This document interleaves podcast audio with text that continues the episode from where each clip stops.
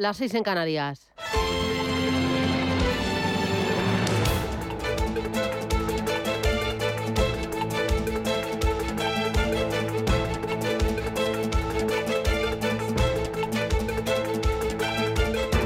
Capital Intereconomía, con Susana Criado.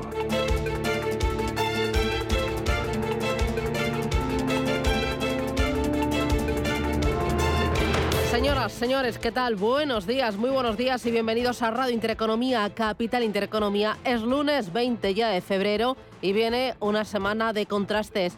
En el arranque de la semana más calorcito y luego a medida que pase la semana, pues habrá que echar mano de la bufanda y de los guantes. Comenzamos la semana con más sol que nubes y la presencia aún de calima o polvo en suspensión. Por la tarde algunos chubascos en el norte occidental y también en el norte de Canarias. Temperaturas por encima de la media para esta fecha, con 24 grados de máxima prevista para Sevilla y 23 que podrán llegar en Bilbao. Empezamos la semana con ambiente primero primaveral, 17 grados de máxima hoy en Madrid, 20 en La Coruña, 17 en Barcelona, en Bilbao llegaremos a 23 grados de máxima y en Valencia 18 graditos. ¿Cómo viene el día? ¿Cómo viene la semana? Varias cosas importantes. Uno de ellos, el tema de los alimentos. La reunión del Observatorio de la Cadena Alimentaria, que se va a celebrar esta semana, debe arrojar luz sobre las subidas de los precios de los alimentos en enero, a pesar de la rebaja del IVA para algunos productos básicos se impone un análisis riguroso, un análisis de las causas de la persistencia del encarecimiento de la cesta de la compra. Solo así se podrán adoptar medidas que realmente sean eficaces para mitigar el aumento del coste de los alimentos o intervenir los márgenes de las empresas comerciales. Servirá esa reunión para solventar un problema con múltiples causas, el alza de los, em, eh, de los fertilizantes, el alza de la materia prima, el estrechamiento de la rentabilidad o los mayores costes laborales por las fuertes subidas del salario mínimo y las cotizaciones aprobados por el Ejecutivo. No hay soluciones mágicas, eso que quede claro. Las medidas populistas reclamadas por los socios de Sánchez únicamente servirían para disfrazar el alza real de los precios, eso sí, con un alto coste para las arcas públicas. Esto por un lado. Por el otro lado, tenemos eh, la misión del Europarlamento para controlar las ayudas que llega esa misión a España este mismo lunes. El Gobierno afronta el escrutinio de una delegación del Parlamento Europeo que no esconde su espíritu crítico. La misión va a pasar en España de lunes a miércoles, manteniendo encuentros de primer nivel en los ministerios económicos, citándose con empresarios, sindicatos y responsables autonómicos a fin de evaluar la gestión y la auditoría que se está llevando a cabo en el país sobre los fondos comunitarios. Existe cierta tensión ante el posible análisis crítico de la misión de la Eurocámara pueda efectuar durante esta visita.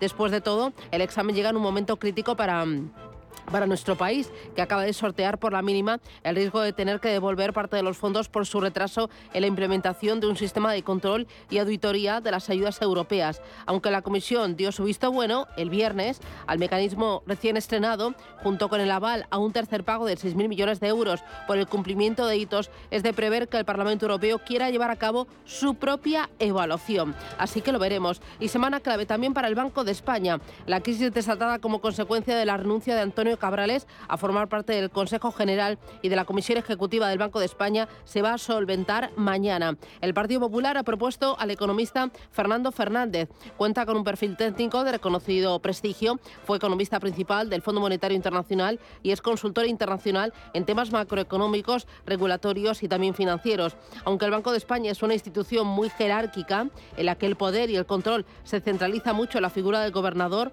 Pablo Hernández de Cos, que es el último responsable de las publicaciones y posicionamientos de la, de la institución. Pero va a ser muy importante eh, ver em, quién, quién ocupa ese puesto. E importante los mercados financieros, la bolsa la semana pasada sumó un 2,36%. Vimos escalada en la rentabilidad de la deuda soberana y bueno, pues el mercado descuenta mayores subidas de tipos de interés. Y justo esta semana se cumple un año de guerra, un año que ha cambiado el apetito de los inversores. Han sido 12 meses de grandes retos, incertidumbres y cambios y pese a ello, el saldo para la bolsa es positivo tras el devenir en el escenario económico empresarial y de política monetaria. El IBEX 35 está un 14 14% por encima de los niveles previos a la invasión. El IBEX lidera las alzas dentro de los principales eh, índices europeos. Se lo vamos a contar porque durante toda esta semana vamos a tener distintas entrevistas, distintos reportajes para mirar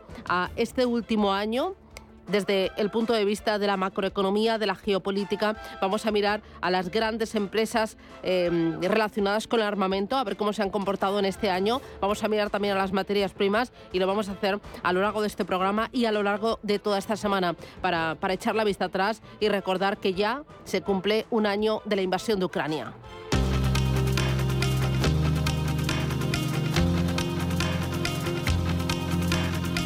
En Radio Intereconomía, las noticias capitales. El ministro de Agricultura, Luis Planas, preside hoy el pleno del Observatorio de la Cadena Alimentaria. Que se reúne después de que Podemos planteara una bonificación del 14% sobre el precio de la cesta de la compra. En el encuentro se va a evaluar el impacto que está teniendo la rebaja del IVA en el precio de algunos alimentos después de conocerse que su precio, según el dato de IPC, subía más de un 15% en el mes de enero. Como ustedes saben, en el mes de diciembre adoptamos eh, una serie de medidas eh, que eh, creemos que han contribuido de forma clara a frenar este incremento del precio de los alimentos en nuestro país. Yo creo que hemos logrado un primer éxito que espero se vea confirmado en los próximos meses, de acuerdo con las previsiones, eh, por una disminución progresiva del precio de los alimentos, que es objetivo del Gobierno, claro, y que esperamos poder eh, cumplir.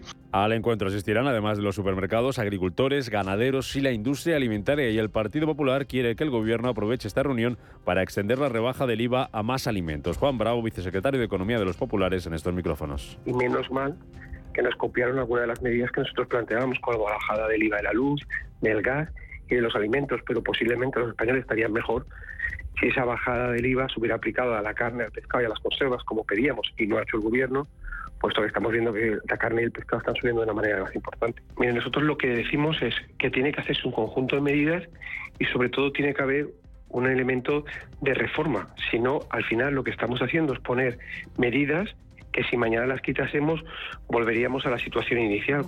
Bruselas evalúa hoy el uso que está haciendo España de los fondos europeos. Con una misión de control del Parlamento Europeo que va a estar en nuestro país hasta el miércoles eh, para, que, para analizar cómo se están gestionando los primeros 9.000 millones de euros que recibió el Gobierno. También van a evaluar sobre el terreno la aplicación del Plan Nacional de Recuperación y Resiliencia. Nos lo explicaba Paloma Baena, directora de Public Affairs de Llorente Cuenca. Es una visita que entra dentro del proceso que tiene que hacer el Parlamento dentro de sus funciones de dar el visto bueno a la ejecución presupuestaria de 2021. Entonces, ahí lo que, lo que el Parlamento hace es velar porque la ejecución del presupuesto de la Unión por parte de la Comisión haya sido correcta. La visita que arranca hoy se produce después de que el pasado viernes Bruselas aprobara el tercer pago de esos fondos para España, dotado con 6.000 millones de euros. Lo celebraba la ministra de Economía, Nadia Calviño. La valoración positiva de la Comisión Europea es una muy buena noticia, que confirma que España está cumpliendo el calendario de hitos y objetivos y pone en marcha el procedimiento para el tercer pago de fondos europeos Next Generation de 6.000 millones de euros. Este lunes termina el plazo para que los bancos y las energéticas paguen el impuesto aprobado por el Gobierno. El correspondiente a los ingresos del primer semestre de 2022. Lo van a pagar, aunque lo van a recurrir, como anunciaba la semana pasada la patronal eléctrica ELEC y como avanzaba hace unos días la presidenta de la Asociación Española de Banca, Alejandra Quindelán. Pero lo peor eh, en el tema del impuesto, en mi opinión, ha sido el tono, ¿no? ese tono de estigmatización, de señalamiento permanente al sector que se sigue sucediendo y, que además está basado en, dos falacias, ¿no? en la falacia de que eh, la banca fue rescatada hace unos años, cuando en realidad aquí se rescató una serie de entidades que tuvieron un problema de gestión muy politizadas y que, y que eso les llevó a la quiebra, y el, el tema de los ingresos o de los beneficios caídos del cielo, cuando aquí estamos viendo una normalización de tipos más cosas, miramos a los mercados, las bolsas empieza la semana con signo mixto. Una semana que el IBEX de 5 va a comenzar por encima de los 9.300 puntos después de que la pasada terminara con un avance del 2,3%. El que cerraba en rojo la semana era Wall Street tras los mensajes de varios miembros de la Fed apostando por seguir subiendo los tipos para atajar la inflación, que va a volver a ser protagonista esta semana en los mercados, como nos contaba Pablo Gil, analista jefe de XTV. Salen datos de inflación en Estados Unidos el viernes, además esa inflación que mira concretamente la Reserva Federal, que es el PCE o Personal Consumption Expenditure, pero también vamos a tener datos de enero de inflación en Europa, ¿no? en varios países. Yo creo que va a ser la clave porque en todo momento yo creo que el punto de inflexión en los mercados es si, se, si siguen sin creerse el mensaje de los bancos centrales o si finalmente acaban por entender que los tipos van a estar subiendo este año y que se van a mantener muy altos este año. Ese es, ese es el punto clave. Además, esta semana vamos a conocer también el índice ZEW de sentimiento económico y datos de PIB en Estados Unidos y en Alemania. La semana comienza con Wall Street cerrado hoy por festivo y con los futuros en Europa muy planitos. Están bajando los futuros americanos, apenas un 0,2%. Sube el futuro del DAX una centésima y sube un 0,1% el futuro del Eurostock 50. En las bolsas asiáticas sube la de Hong Kong un 1%, plano el Nikkei de Tokio, sube casi un 2% la bolsa de Shanghái. Allí es noticia que Pekín ha decidido mantener sin cambios en el 3,65% su tipo de interés de referencia. En clave empresarial, Almiral obtiene un beneficio neto de 4 millones de euros en 2022. Frente a las pérdidas de un año antes, el resultado neto normalizado baja hasta los 33 millones, el EBITDA alcanza los 198 millones y las ventas crecen un 6,6% hasta los 863 millones de euros. Esta semana vamos a conocer también cuentas de Telefónica e Iberdrola, entre otras. Y dos asuntos más para completar los titulares de este lunes. Los letrados judiciales seguirán de huelga esta semana. Quinta semana de huelga, que de momento ha provocado la suspensión de más de 150.000 juicios y vistas. Siguen los paros tras no llegar a un acuerdo con el Gobierno tras más de 15 horas de reunión sobre la mejora de sus condiciones salariales y laborales. Tonchu Rodríguez es el secretario de Estado de Justicia. Ha sido sorprendente, insólita y contraria a la buena fe negociadora su postura. Cuando uno se sienta a negociar en una mesa de negociación, debe partir de las demandas inicialmente planteadas y de estar dispuesto a hacer algún tipo de concesión. Su única propuesta esta noche demuestra una clara falta de voluntad para alcanzar cualquier tipo de acuerdo. Huelgas que van a seguir también hoy en Reino Unido, donde paran los empleados de ambulancia. Y esta semana se cumple un año desde que comenzó la guerra en Ucrania. Y este lunes los ministros de Exteriores de la Unión Europea van a abordar con su homólogo ucraniano, Dimitro Kuleva, cómo continuar dando apoyo a Ucrania. El alto comisionado de la Unión Europea para Asuntos Exteriores, Josep Borrell, pide más ayuda militar. Armamos a Ucrania porque la guerra es un desafío para nuestra seguridad. Zelensky y Ucrania tienen suficiente motivación, pero no tienen suficiente munición, esa es la paradoja. Necesitan menos aplausos y más armas. Tenemos que incrementar y acelerar nuestro apoyo militar a Ucrania rápidamente. Lo primero y más urgente que los europeos podemos hacer es armar a Ucrania.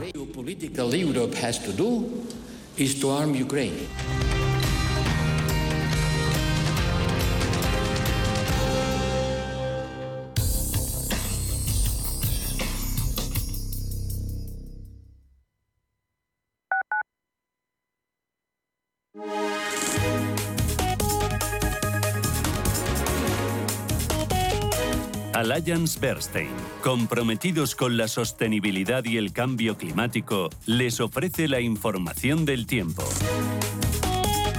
Hoy lunes espera abundante nubosidad en el extremo norte peninsular sin descartar alguna precipitación débil en el Cantábrico Oriental. También se espera abundante nubosidad en este caso de tipo medio y alto en el oeste peninsular con baja probabilidad de precipitaciones.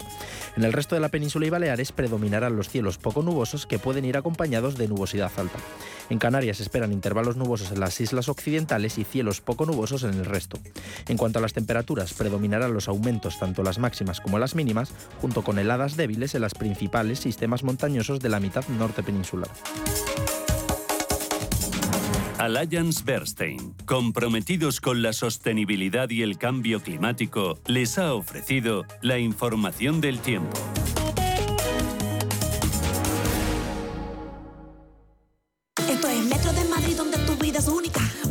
Muchos días que en Metro hay música, es ecología creciendo cada día. Nuestra energía cada vez más renovable, porque no hacerlo sería imperdonable. Hay una cosa indiscutible, es que Metro cada día más accesible. Y como tu vida se mueve, deja que Metro te lleve. Metro de Madrid. Comunidad de Madrid. Lo que te gusta, lo que te emociona, lo que te estremece, lo que te espera. Cultura, arte, ciencia, pensamiento, literatura, arquitectura, diseño, cine, historia, música. Nace Caixa Forum Plus, una nueva forma de conectar con toda la cultura y la ciencia al alcance de tu mano. ¿A qué esperas? Descárgatela. Caixa Forum Plus, Fundación La Caixa. ¿Le deben dinero? ¿Tiene facturas impagadas? Cobro Ágil le ayuda a recuperar su dinero. Avalados por nuestra amplia experiencia en recobros, actuamos de forma amistosa y judicial. Cobro Ágil trabaja a éxito. Cobramos cuando usted cobra. No espere más. Consulte su caso sin compromiso en cobroágil.com o llamando al 91 543 70 75 y no renuncie a recuperar lo que es suyo. Antes de que amanezca te acompaña, escucha y ameniza las mañanas en Radio Intereconomía. Antes de que amanezca, con Guillermo Sancho Muela, de martes a viernes, de 6 a 7 de la mañana, en Radio Intereconomía. Si eres de los que no puede esperar para estrenar el nuevo Ford Kuga híbrido enchufable, aquí va un cuento para amenizar la espera. Érase una vez y colorín colorado este cuento se ha acabado. Listo, se acabó la espera. Que tus ganas de disfrutarlo no esperen. Nuevo Ford Kuga híbrido enchufable con una nueva estética más deportiva y acabados en negro. Ahora con Renting sin entrada y con todo incluido por 18 euros al día. Y además con entrega inmediata, porque a veces lo bueno no se hace esperar. Solo hasta fin de mes. Condiciones en Ford.es. Sintonizan Radio Intereconomía.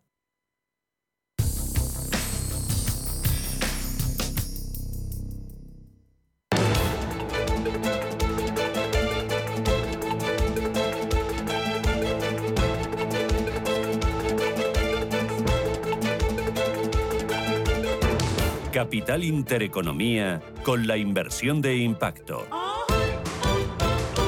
Miramos a los mercados, 7 y 16 minutos de la mañana, echamos un vistazo a las bolsas más importantes del mundo. En Estados Unidos, los futuros, Paloma Arnaldos, buenos días. ¿Cómo buenos vienen? días, Susana. Vienen muy planitos porque hoy recordamos no tenemos negociación en Wall Street porque es el día de los presidentes, pero aún así los futuros pues vienen teñidos de rojo en el caso del futuro del Dow Jones de Industriales, recorte del 0,04, sin movimiento el del SP y el del Nasdaq subiendo un 0,05. Muy bien, en Europa, Ángeles Lozano, buenos días. Muy buenos días. ¿Empezamos? Con poco movimiento, el futuro del DAX está prácticamente plano, el del Eurostox 50 sube un 0,12 y el futuro del FT100 de Londres arriba un 0,2. Muy bien, y en Asia, tiempo real, Manuel Velázquez, buenos días. Buenos días, pues eh, signo mixto, estamos viendo prácticamente planos, aunque en negativo, el Nikkei de Tokio y el Kospi surcoreano y tenemos avances en las bolsas chinas un día más, a pesar de esas tensiones eh, internacionales.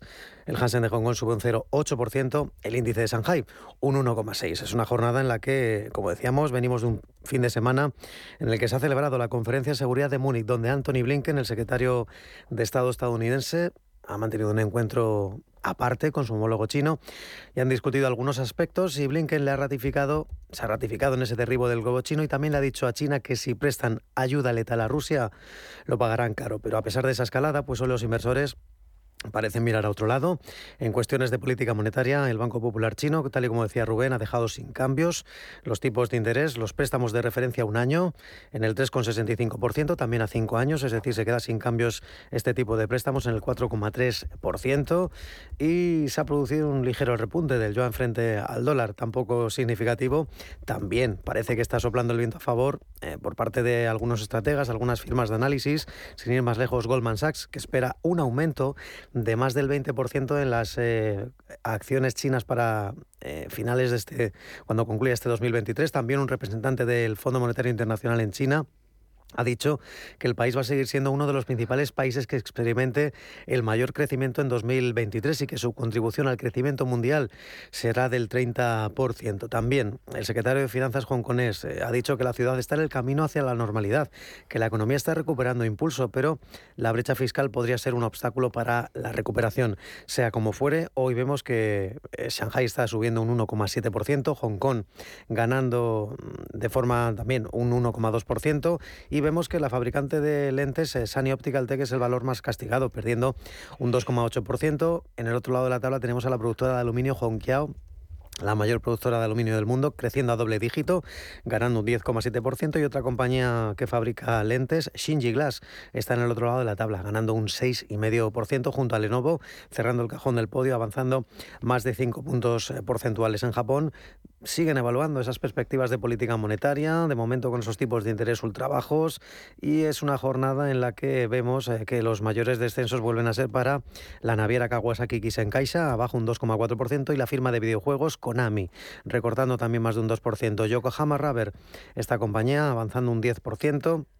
junto al holding Citizen, ganando un 4,6%. Y también hay que destacar en el plano corporativo cómo las firmas de defensa están subiendo, porque también ha habido un nuevo episodio de escaladas eh, de tensión, en este caso un nuevo misil de Corea del Norte que ha lanzado concretamente dos, han sido de corto alcance frente a sus costas y esto está mm, proporcionando pues algunas compañías que producen eh, motores de aviones eh, como Hanwha Aerospace ganando casi un 2%, Corea Aerospace subiendo menos, en torno al 2%, perdón, en torno al medio punto porcentual, lo que sí que está subiendo un 2% es Vitec, especialista en sistemas de guerra electrónica.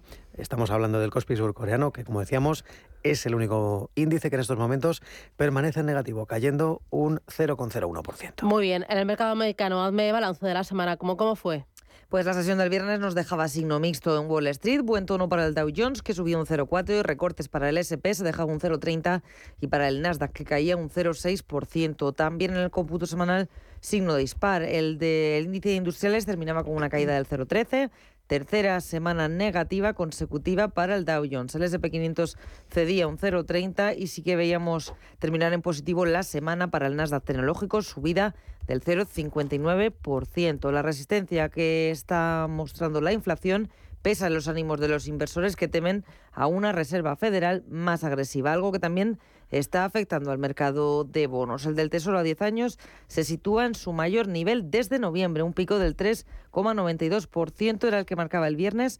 También el bono a dos años se situaba en el 4,62%. Por sectores, el viernes el más damnificado era el energético. Veíamos un desplome de los títulos de Devon Energy de más del 4% y era lo que arrastraba al SP500 a los números rojos. En el plano corporativo, además, algunos resultados trimestrales fueron motivo de alegría. Era el caso de los de Cisco, que con sus buenas previsiones para el año impulsaba los títulos un 7,4% en el conjunto de la semana. También eran destacadas las cuentas de la plataforma Airbnb, que presentaba su primer ejercicio rentable en 2022, alimentado por esa recuperación de los viajes internacionales. Finalizaba la semana con una subida del 21% acumulado. Muy bien. Eh, hoy no tenemos negociación, pero durante la semana, claves. Eh, ¿Dónde estás mirando ya, Paloma? Pues el foco de atención se va a dirigir hacia la publicación del PIB del cuarto trimestre de 2022. Será el jueves. También tenemos dato de PMIs el martes, las actas de la última reunión de la FED que se van a ver la luz el próximo miércoles y tenemos también dato de índice de confianza de la Universidad de Michigan. Mirando las empresas esta semana pendientes de los resultados de las minoristas. Van a publicar a lo largo de la semana compañías como Home Depot, Walmart, Nvidia, Moderna o Monster. Y entre las noticias corporativas que se cotizarán ya mañana, hemos sabido que Bank of America está estudiando un ajuste de plantilla en su unidad de banca de inversión. Podría saldarse con el despido de algo menos de 200 empleados, según Bloomberg. Y también mirando las tecnológicas, mirando a Meta, su director ejecutivo, Mark Zuckerberg, ha anunciado, lo hacía ayer domingo, la suscripción mensual para que los usuarios de Instagram y de, Facebook puedan obtener la verificación de su cuenta. Costará entre 12 y 15 dólares. Muy bien. Vamos a echar un vistazo a la renta variable española. Europa, el IBEX 35 avanzó la semana un 2,36%. Hoy partirá desde los 9.333 puntos. El mejor valor de la semana fue Telefónica, máximo anual. Ha rebotado de lunes a viernes un 7,28% y está en 3,82 euros.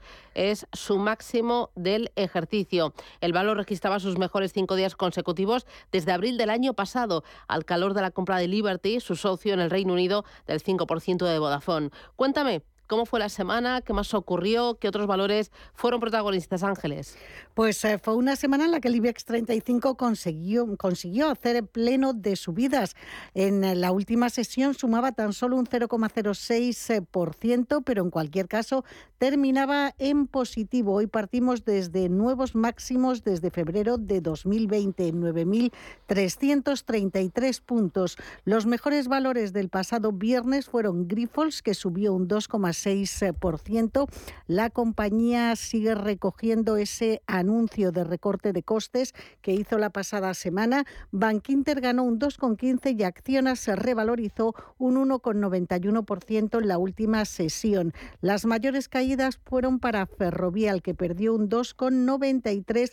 0,10%. Se convertía en el principal foco de presión bajista para el IBEX 35 la última sesión, ya que los resultados de uno de sus principales activos, la autopista 407 ETR de Toronto, activaba las ventas entre los inversores. También vimos caídas en Repsol del 2,53% y en ArcelorMittal que perdía un 2%. Las utilities vivieron una buena jornada. El pasado viernes vimos a Endesa, por ejemplo, subir un 1,76 o a Naturgy recuperar un 1,48 y también se sumaban pesos pesados, como decías, Telefónica, con muy buena evolución la pasada semana eh, ante la posibilidad de movimientos eh, corporativos eh, Inditex, que el pasado viernes subió un 1,16% en el conjunto de la semana.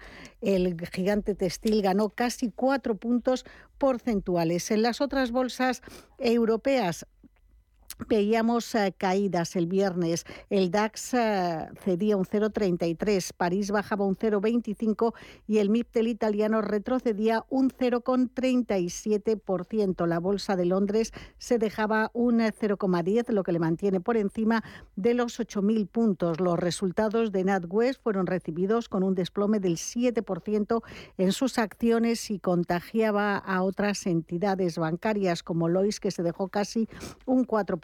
Sin embargo, vimos muy buen tono en el sector de aerolíneas por las cuentas publicadas por Air France, subidas del 5,3% en bolsa gracias a la fortaleza de las reservas de vuelos previstas para 2023. Gonzalo Lardies, gestor de renta variable europea de Ambank, sigue apostando por los cíclicos aquellos cíclicos pues siguen contando con un escenario bastante más benigno, aquellos cíclicos con los bancos a la cabeza. Habrá que estar muy atento en los próximos eh, meses, semanas, si realmente ese escenario se va aclarando y ese gap o, comportamiento relativo tan importante que se ha abierto en los últimos meses entre cíclicos y defensivos se puede empezar a, corregir y habrá que estar atentos eh, a llegar a ese nivel donde los tipos de interés dejen de subir porque a lo mejor ese comportamiento relativo se puede empezar a revertir. Estás mirando ya la agenda y también a un valor protagonista que es Almiral, que ya tenemos resultados. Ya tenemos resultados. Las ventas en el pasado ejercicio se situaron en 863 millones de euros, mejora del 6,6%. El EBITDA cae casi casi un 16%, hasta 198 millones.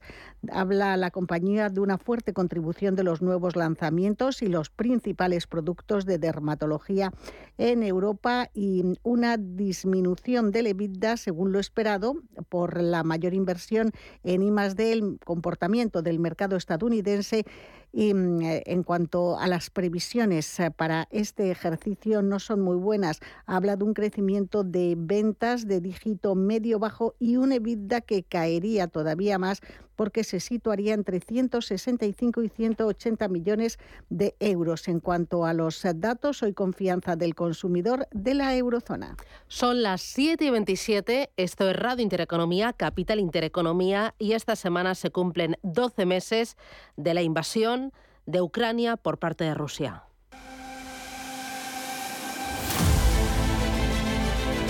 Han sido 12 meses de grandes retos, incertidumbres y cambios. Con la invasión de Ucrania, los inversores se lanzaron a por empresas de defensa y petroleras que estaban denostadas. El interés ha rotado al sector financiero por el giro en las políticas monetarias.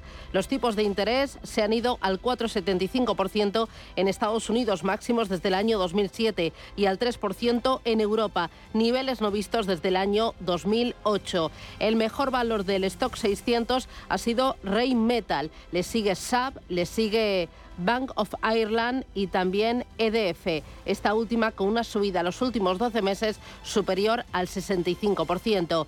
El IBEX 35 lidera las alzas entre los principales índices al ganar un 13,84% en estos 12 meses. El sector petrolero ha tirado con fuerza al calor de la subida del crudo, pero ahora hay que ser selectivo porque algunas empresas han agotado este recorrido. El precio del crudo se mantendrá según las previsiones, en el entorno de los 80 dólares. Repsol suma más de un 30% desde el 24 de febrero del pasado ejercicio. Los bancos españoles han sido los principales impulsores del mejor comportamiento de la bolsa española. Este año, Sabadell, CaixaBank, Unicaja, BBVA, Bankinter se cuelan entre los más alcistas, con avances de hasta el 55%.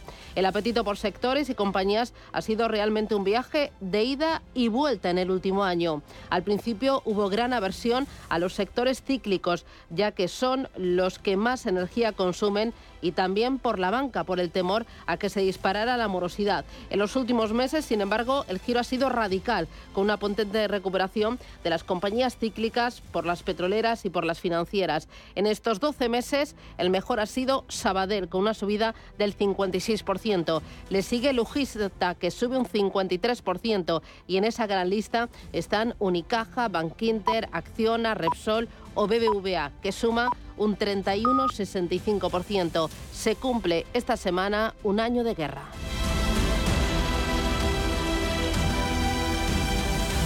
Capital Intereconomía, con la inversión sostenible. ¡Vaya acción! ¿La has visto? ¿Qué acción? ¡Una acción gratis! Ahora consigue una acción gratis por hacerte cliente de XTB y descubre cómo se siente un inversor en bolsa. Descarga la app de inversión de XTB, hazte cliente, haz tu primer depósito de cualquier importe y disfruta de tu acción gratis para empezar a invertir. Invertir implica riesgos. Términos y condiciones de la promoción en xtb.com. Si tienes más de 60 años, Viajes El Corte Inglés y Club de Vacaciones te ofrecen la mejor experiencia para viajeros Silver. Circuitos, experiencias temáticas, islas, paradores. Reserva por solo 15 euros y llévate un 20% de descuento en una selección de maletas de El Corte Inglés. Reserva Club de Vacaciones en Viajes El Corte Inglés. Si te da por cambiar de banco, Santander te lo pone fácil. Hacerte cliente es tan sencillo y rápido que lo puedes hacer estés donde estés, que para algo es una cuenta online.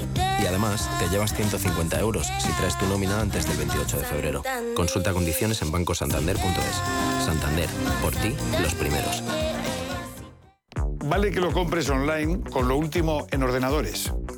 Y que lo conserves en un frigorífico No From Digital Fries, eh, no sé cuántos.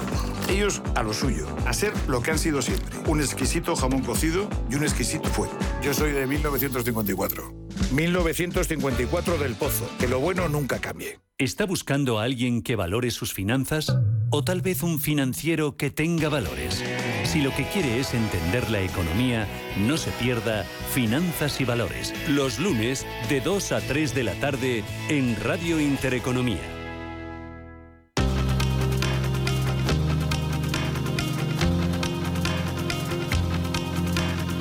La información al minuto, la actualidad al momento. Capital Intereconomía. El Partido Popular propone al doctor en Economía Fernando Fernández como candidato al Consejo del Banco de España. Ocuparía el puesto de Antonio Cabrales, al que la formación política había propuesto inicialmente y que dimitió horas después de que su nombramiento fuera aprobado por el Consejo de Ministros. El presidente del Gobierno, Pedro Sánchez, y la comisaria europea de Energía, Kadri Simons, inauguran hoy la Conferencia Internacional de Energías Renovables. El encuentro va a reunir en Madrid hasta el próximo jueves a representantes gubernamentales de la sociedad civil y el sector privado para abordar el impulso a las energías limpias en un contexto de crisis energética. El Banco Europeo de Inversiones ya ha contactado con Portugal, España y Francia para estudiar la posible financiación del futuro corredor H2Med. La intención es eh, que pueda ser considerado un proyecto de interés común por Bruselas y con ello ser totalmente financiado por fondos europeos. El precio de la luz sube un 8% este lunes hasta los 134 euros por megavatio hora en el mercado mayorista. El coste más alto va a tener lugar entre las 7 y las 8 de la tarde. Esquerra Republicana de Cataluña llevará esta semana al Congreso una propuesta para recuperar los 45 días de indemnización por debajo de por despido improcedente.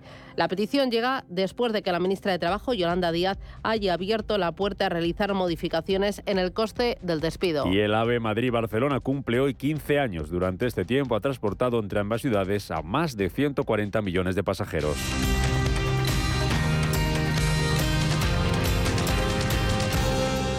¿Te interesan los mercados financieros? ¿Conoces las principales diferencias entre futuros, acciones, CFDs, opciones y otros productos derivados? ¿Buscas información sobre análisis técnico y fundamental o herramientas avanzadas de trading? Descubre en ebroker.es nuestros webinarios y contenidos exclusivos de formación. ebroker.es, reinventando el trading. ¿Por qué Agua Sierra Cazorla es única? El equilibrio de su manantial es único, el más ligero en sodio, la idónea para la tensión arterial, más rica en magnesio, calcio y bicarbonato. Y ahora Agua Sierra Cazorla con los refrescos saludables de verdad, sin azúcar y sin gas, más naranja y limón. Agua Sierra Cazorla, la única en calidad certificada. Si caminas solo, irás más rápido. Si caminas acompañado, llegarás más lejos. Luna Sevilla es su asesor patrimonial de referencia. Prestando nuestros servicios como agentes de Caser Asesores Financieros, somos una empresa con amplia experiencia profesional y una clara apuesta por la formación de calidad, la información transparente y objetiva y por el asesoramiento financiero personalizado y continuado. Si desea más información, visite lunasevilla.es o llámenos al 91 762 3442. Qué bien te viene la financiación total para clientes con tarjeta El Corte Inglés. Financia tus compras hasta en 12 meses en electrónica, electrodomésticos, deportes, moda, hogar y mucho más. Financiación total, la financiación que mejor te viene en tienda web y app del Corte Inglés. Hasta el miércoles 22 de febrero. Financiación ofrecida por Financiera El Corte Inglés y sujeta a su aprobación. Consulta condiciones y exclusiones en elcorteinglés.es. ¿Quieres estar al día de todo lo que está ocurriendo en el ecosistema cripto? ¿Te interesa el mundo de los activos digitales? No te pierdas My Economy, de lunes a viernes de 3 a 4 de la tarde en Radio Intereconomía, con Sergio Fernández.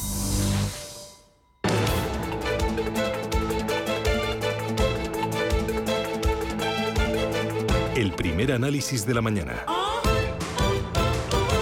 7 y 35. Miramos a los mercados financieros y lo hacemos con Eduardo Bolinches, analista de Inverti al Diario Económico del Español. Bolinches, ¿qué tal? Buenos días. Hola, muy buenos días. ¿Cómo estamos, Susana? Fenomenal. El IBEX 35 escapa de la presión de los tipos de interés, avanza en la semana un 2,36% y está en su nivel más alto del año, por encima de los 9.300 puntos. ¿Tú crees que va a tener gasolina suficiente para seguir escalando, ir a por los 9.400 y más? Bueno, los tenemos ahí al lado. Yo creo que sí, eh, creo que sí. Tenemos la siguiente referencia, de hecho, puesta un poquito exigente.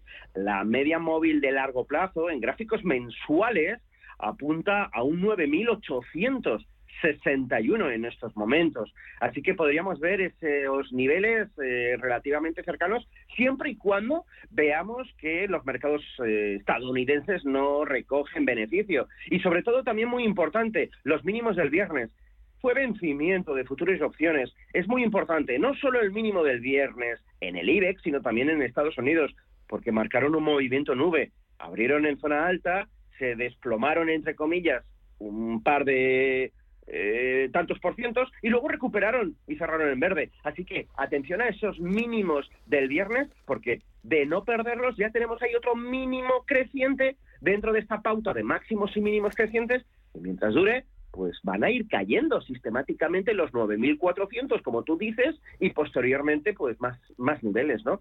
Por el camino que nos vamos a encontrar, pues obviamente ese objetivo firme de devolver el IBEX donde nos encontrábamos antes de la pandemia, un 10.020, 10.030 aproximadamente, ¿no? Así que mucha mm, potencia aparentemente la que tiene que tener para llegar ahí, pero cuando todo el mundo está pensando que esto ha subido mucho y que tiene que bajar, justo que la gran mayoría de la gente piense eso, justo para que el mercado no baje y continúe subiendo. Que a fin de cuentas es lo que llevamos desde que comenzó el año, ya lo sabes. Eh, la semana pasada el mejor valor fue Telefónica con una subida del 7,28%. ¿Lo ves mucho más arriba? Eh, ¿Nos subimos al tren o llegamos ya demasiado tarde? Me gusta, me gusta Telefónica porque ha despertado y lo está haciendo francamente bien. Ha tenido pues unos momentos eh, de flojera, eh, eh, porque bueno, pues eh, no estaba acompañando, eh, el mercado estaba muy muy potente desde esos mínimos de octubre, el IBEX y Telefónica como que les estaba costando mucho deshacerse de los tres euros y medio, pero ahora ha despertado. Sin embargo, si te fijas luego en el gráfico que estoy viendo yo, ahora mismo tenemos un pequeño problema. Se llama media móvil de largo plazo, se encuentra en los 3,82 y es lo que esta semana tenemos que hacernos con ellos, sí o sí.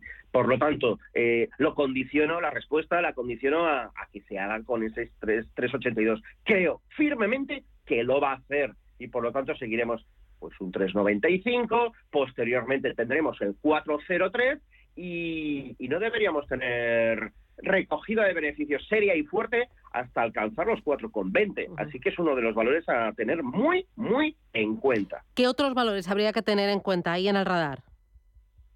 Bueno, pues en principio yo sigo con mi mensaje de que se puede exprimir algo más al sectorial bancario. Tenemos al BBVA por, eh, perdón, a CaixaBank por encima de los 4 euros. Tenemos al BBVA que, que hizo ahí su intento de hacerse con los 7 euros.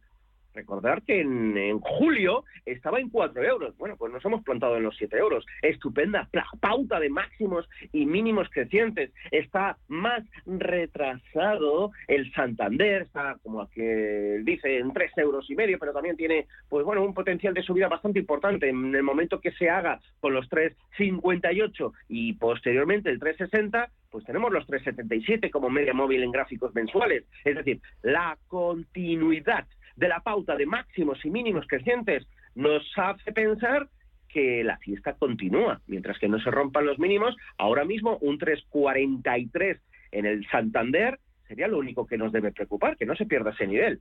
Muy bien. Eh, euro dólar. Está bastante estable. Em, ¿Lo sigues viendo tranquilo en las próximas jornadas?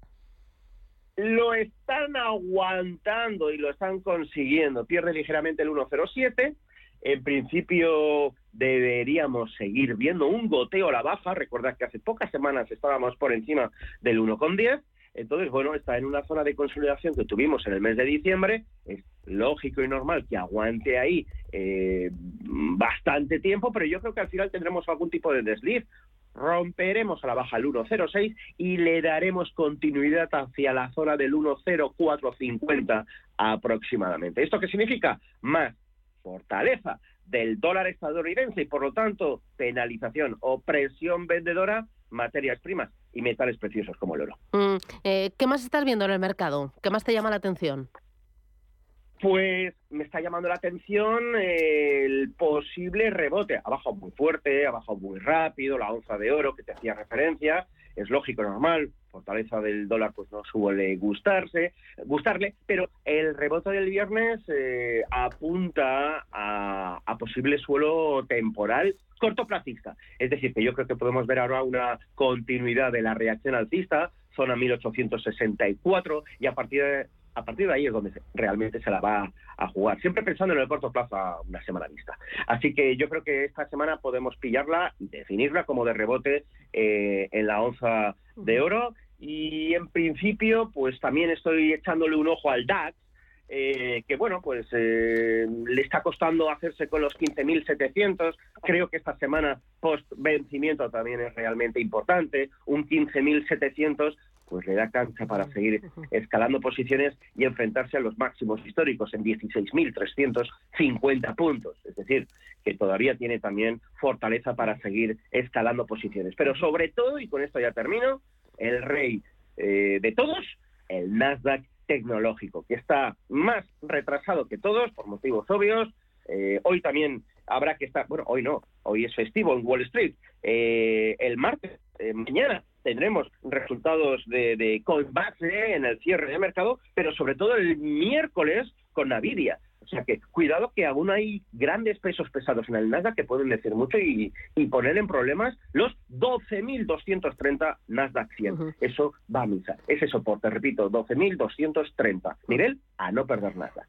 Esta semana se cumplen 12 meses de la invasión de Ucrania por parte de Rusia. Mirando los principales indicadores, está claro que el IBEX 35 es el vencedor. Suben estos 12 meses un 13,84%. En este tiempo, el Stock 600 suma un 5,77% y el SP500 cae en estos 12 meses un 4,89%. La fortaleza del IBEX 35 se apoya principalmente en el tirón de los bancos, de todos ellos que han subido de forma importante. Sabadell un 55,97%, CaixaBank en estos 12 meses un 40,98%, Unicaja un 35%, Bankinter un 33%, BBVA un 32% ha subido. ¿Qué opinión tienes de los bancos? Eh, ¿Incluimos algunos en cartera? ¿Llegamos tarde? Si los tenemos empezamos a vender. Nada de vender. Yo creo que hay, mucha gente que está vendiendo simplemente por el vero hecho de que ha subido mucho. Ven que en octubre, por ejemplo, te decía, BBVA 4 euros, está en 7. Eh, no hay motivo alguno para vender, todo lo contrario, todavía creo, creo que se puede apostar por ellos eh, manteniendo esa pauta que te, que te, comentaba, ¿no? De máximos y mínimos crecientes. Por lo tanto, el mensaje es disfrutemos del mercado alcista, no nos asustemos del mal de altura, las correcciones están durando 48 horas, dos sesiones bursátiles, vemos que el mercado estadounidense eh, sigue estando fuerte y esto es lo único que nos tiene que preocupar. Es decir, es como si la gente se cansase de ganar dinero. No, no eh, tenemos que salirnos de una fiesta si nos lo estamos pasando bien y estamos disfrutando y cantando y, con amigos, ¿no? Por lo tanto, eh, disfrutemos, disfrutemos mientras dure el festival. Muy bien. Pues Eduardo Olinches, gracias por las claves, los consejos y cuídate mucho. Feliz lunes. Venga, un saludo. Adiós, chao, chao. Feliz semana. Aprovecha las oportunidades de los mercados de renta fija. T. Price, la gestora de fondos de inversión con más de 50 años de experiencia invirtiendo en los mercados de renta fija, ofrece una amplia gama de fondos de inversión en renta fija, con una combinación exitosa de experiencia, recursos y procesos que nos permite brindar los mejores resultados a nuestros clientes. T. Price, desde 1937, explorando nuevos horizontes de inversión para nuestros clientes. Esta comunicación de marketing está dirigida a clientes profesionales. Capital en riesgo. Ahora es el momento. Descubre Nueva York, el corazón de la ciudad, sus icónicos barrios, las experiencias más glamurosas, sin olvidar sus lugares de película. Reserva tu próximo viaje a Nueva York. Cinco días y tres noches en hotel de cuatro estrellas en Manhattan, vuelos con Iberia y traslados incluidos, por solo 890 euros con viajes el corte inglés. Consulta condiciones. Claro lo que quieres. En Cuchabank te lo ponemos fácil. Hipotecas Cuchabank, donde terminan las comparaciones. Más info en cuchabank.es. Qué bien te viene la financiación total para clientes con tarjeta El Corte Inglés. Financia tus compras hasta en 12 meses en electrónica, electrodomésticos, deportes, moda, hogar y mucho más. Financiación total, la financiación que mejor te viene en tienda web y app del Corte Inglés. Hasta el miércoles 22 de febrero. Financiación ofrecida por Financiera El Corte Inglés y sujeta a su aprobación. Consulta condiciones y exclusiones en elcorteinglés.es.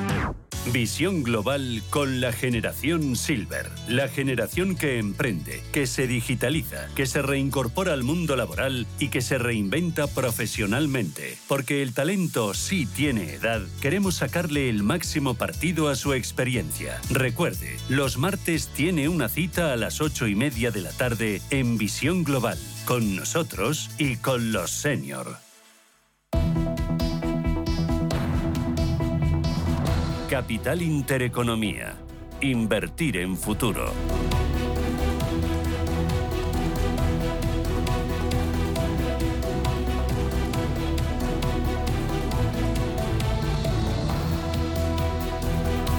Vamos a echar un vistazo a los diarios. Eh, primero, prensa color salmón y arrancamos con cinco días.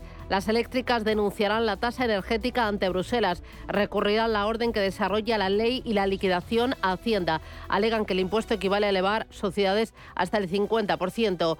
Cuatro de cada diez presidentes del IBEX todavía son ejecutivos. La alimentación blinda el alza de los dividendos. La presión de costes no frena los pagos en Nestlé, PepsiCo o Coca-Cola. Y también cuenta este diario que Cabify busca atraer taxistas con una comisión del 5%. Vamos ahora con el diario El Economista, con el Superlunes. La tasa a la banca podrá recurrirse por un error en su autoliquidación. El deber de pago se desarrolló a través de una orden ministerial en vez de por ley. Cuenta alerta de apagón por el cierre de centrales de gas. Red eléctrica abierta del riesgo de cierre de 9 eh, gigavatios en centrales de ciclo combinado. Adif impulsa el ferrocarril con récord de contratos, casi 4.000 millones. El 53% se destina al 3 convencional y cuenta también que el comercio exterior ruso evita la parálisis tras un año de sanciones. Y vamos ahora con el diario Expansión. Unilever, PepsiCo y Nestlé subirán los precios. Los gigantes del consumo avisan de que seguirán elevándolos durante todo el año 2023. Entrevista en Financial Times que recoge el diario Expansión a Pablo Isla. Mi héroe de liderazgo es Amancio Ortega. Ahora mismo somos muy amigos. Cuenta también que BBVA supera en tamaño a CaixaBank, semana clave para el Banco de España y hable, hable con un importante reportaje que, que, se centra en los 43 sectores que crean empleo, entre ellos hostelería, construcción, transporte e informático que lideran pues, este, este ranking de creación de empleo. Vamos ahora con la prensa nacional e internacional. Dos asuntos destacados en la portada del diario El País. Por un lado nos dicen que hasta una decena de miembros de la ejecutiva del PP de Pablo Casado escribieron hace un año mensajes en el grupo de WhatsApp del Comité de Dirección apoyando las denuncias de corrupción que hizo su líder contra Isabel Díaz Ayuso. También otro tema en materia migratoria dicen que las nuevas vallas contra la inmigración dividen a Europa, que España y Alemania se resisten a levantar más muros con dinero comunitario mientras otros países piden reforzar la frontera. El mundo comienza su portada con el escándalo en el Barça y añade las palabras de uno de los implicados. No tenemos contrato, se lo decimos a Hacienda o nos hacemos los locos. En clave internacional miran a la guerra de Ucrania y se centran en los heridos. La vuelta a la vida de los amputados de Ucrania. Diario ABC leemos, la misión europea llega a España condicionada por el respaldo de von der Leyen a Sánchez. Pese a las dudas sobre la gestión de las ayudas, la presidenta de la comisión avala enviar más fondos al gobierno de coalición, algo decisivo, dicen, para su reelección. Por último, el diario La Razón titula El PP no pactará con Vox antes de las generales. Los votantes del PP avalan el liderazgo de Fijo y un 49,9% cree que no debería pactar con Abascal. La fotografía en portada es para los aviones de las Fuerzas Aéreas surcoreanas, japonesas y estadounidenses y señalan que los últimos ejercicios aéreos de estos países responden al último misil del dictador coreano. Vamos a mirar al exterior con el diario británico The Times, donde nos cuentan que la policía ha encontrado el cuerpo, un cuerpo cerca del lugar donde desapareció Nicola Vale y la mujer que lleva desaparecida 23 días. La policía se plantea ahora si hubo fallos en la búsqueda. En The Guardian se centran en los trabajadores sanitarios del NHS y califican de destrozados ante la inminente llegada de nuevas huelgas. El nuevo director científico de la OMS, Jerry Farrar, afirma que si no se abordan los problemas de moral, los trabajadores no estarán ahí cuando se les necesite. En el francés Les Eco nos cuentan que el fantasma de la insolvencia resurge para las pymes. Preocupa el rápido aumento de los impagos en los últimos meses y dicen que el endeudamiento y la ralentización del crecimiento son los puntos negros para las pequeñas empresas. En Alemania, el Frankfurter Allgemeine titula Saskia Esken se muestra crítica con el aumento de los presupuestos para defensa. La jefa del Partido Socialdemócrata Alemán expresó su escepticismo sobre los planes del ministro de Defensa para aumentar el presupuesto en defensa, al mismo tiempo que hizo campaña por un fondo especial para la educación y por un impuesto a las grandes fortunas. Y terminamos en Estados Unidos con el Washington Post, donde leemos Putin, zar sin imperio, necesita la victoria militar para su propia supervivencia.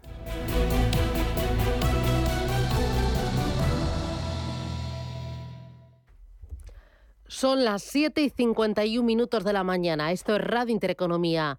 8 minutos y llegamos a las 8, a las 7 en Canarias. Vamos a poner el foco en las devoluciones. Sí, en un solo clic tú puedes comprar y puedes tener casa en tu casa, pues ropa, comida, electrodomésticos, absolutamente lo que quiera. Son compras que realizan, eh, te llegan a casa y si quieres lo descambian, pero esto tiene fecha de caducidad. Las empresas empiezan a cobrar por las devoluciones online. Sí, empiezan a cobrar. ¿Es solo por coste? La respuesta la tiene Pablo Rivas.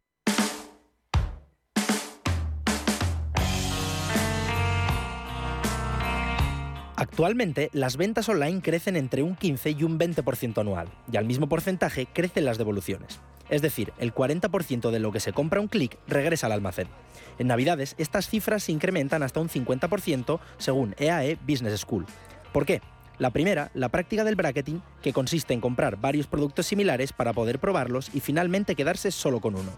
Galo de Reina es cofundador y CEO de If Last Smile, plataforma dedicada a ayudar a las compañías a transformar su experiencia de compra. Por un lado están los grandes costes que se generan y en estos costes no solamente está el, coste de recogida, que es un poco el que tiene todo el mundo en mente, sino también están pues, los costes de reprocesado, de lo que se llama el grading, que es valoración de los artículos, el asociado a la propia guardado de stock. Luego otros costes que se tienen menos en cuenta como son la gestión del, customer service o de la gestión al cliente, que, es, que al final puede llegar hasta, hasta 5 euros si no está digitalizado todo el proceso. Y luego, desde un punto de vista de valor de la propia mercancía, eh, puede llegar a, perder mucho valor. El, el 55% de esos productos, cuando vuelven a, ponerse a la venta, ya no se pueden vender al precio completo, ¿no? sino que se tienen que vender en rebajas con algún tipo de descuento. Las pérdidas generadas por el aumento de las devoluciones masivas suponen entre un 10 y un 12% de la facturación de muchas, de muchas marcas. Y no solo eso, sino que también más del 50% de los artículos devueltos no vuelven al canal de venta con el mismo valor y otros acaban en vertederos sin ni siquiera haberse usado. En cuanto al coste monetario para las empresas, en Europa las devoluciones suponen a las empresas más de 250.000 millones de euros.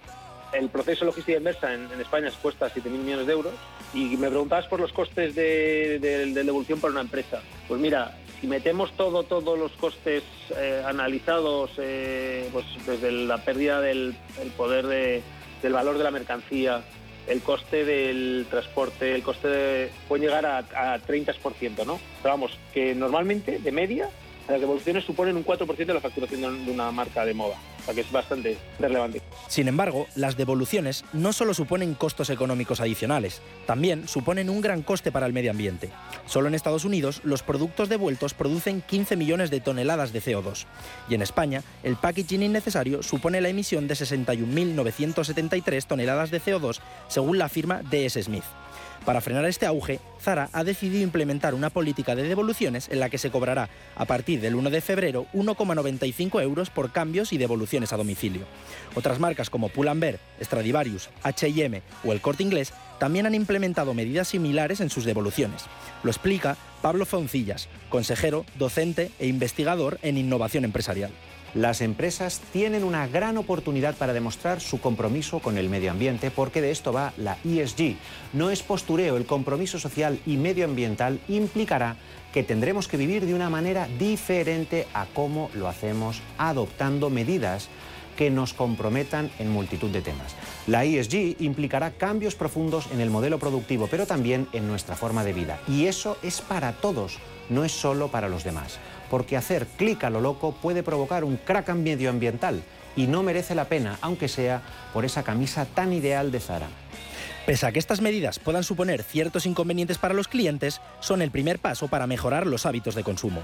Se trata de transformar entre empresas y consumidores la industria textil que en los últimos años se ha enfocado en promover el consumo masivo de ropa y la generación de residuos.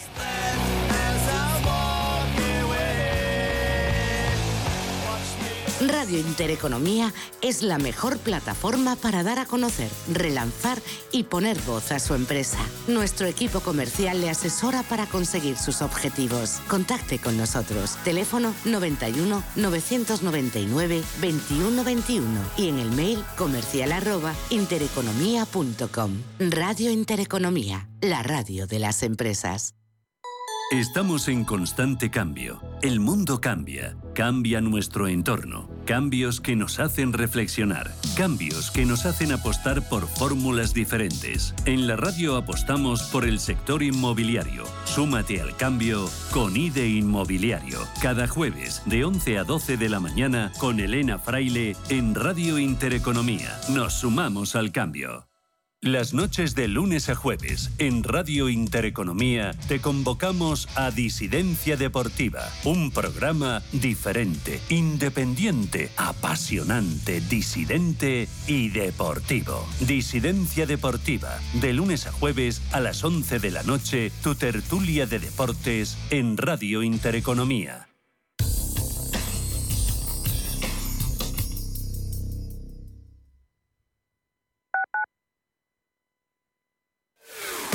Capital Intereconomía les ofrece la información del tráfico.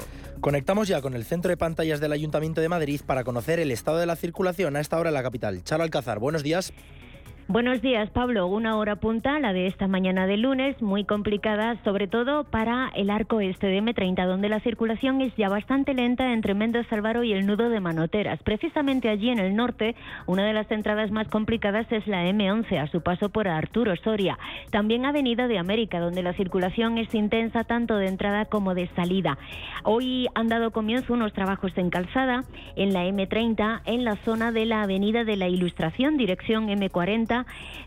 exactamente entre los kilómetros 27.100 y 28.300 sí que mantienen cortados dos carriles. Eh, por lo tanto, ténganlo en cuenta si van a circular por la Avenida de la Ilustración. Una vez en la zona centro, también en aumento puntos como el Paseo de la Castellana, al paso por Eduardo Dato, las plazas de Cuzco, Lima, Plaza de Castilla, otros movimientos también a tener en cuenta como las calles Cea Bermúdez y José Abascal o parte de los bulevares entre Carranza, Sagasta y Génova para conectar con la Plaza de Colón. ¿Quieres invertir de manera inteligente con altas rentabilidades y riesgo controlado? Cibislen es la empresa líder en inversiones inmobiliarias. Invierte con garantías desde solo 250 euros. Miles de inversores ya confían en Cibislen para sacar la máxima rentabilidad a su dinero. Únete a la inversión inteligente visitando cibislen.com. En el Soto de la Moraleja, restaurante Kionan Sui, de comida peruana, cantonesa y chifa, con una gran variedad de sabores y aromas que te dejarán boquiabierto. Junto al restaurante Inari Moraleja, calidad y satisfacción garantizada. Restaurante Kionan Sui, reservas y pedidos en el 910090830 o grupoinari.es. Te esperamos.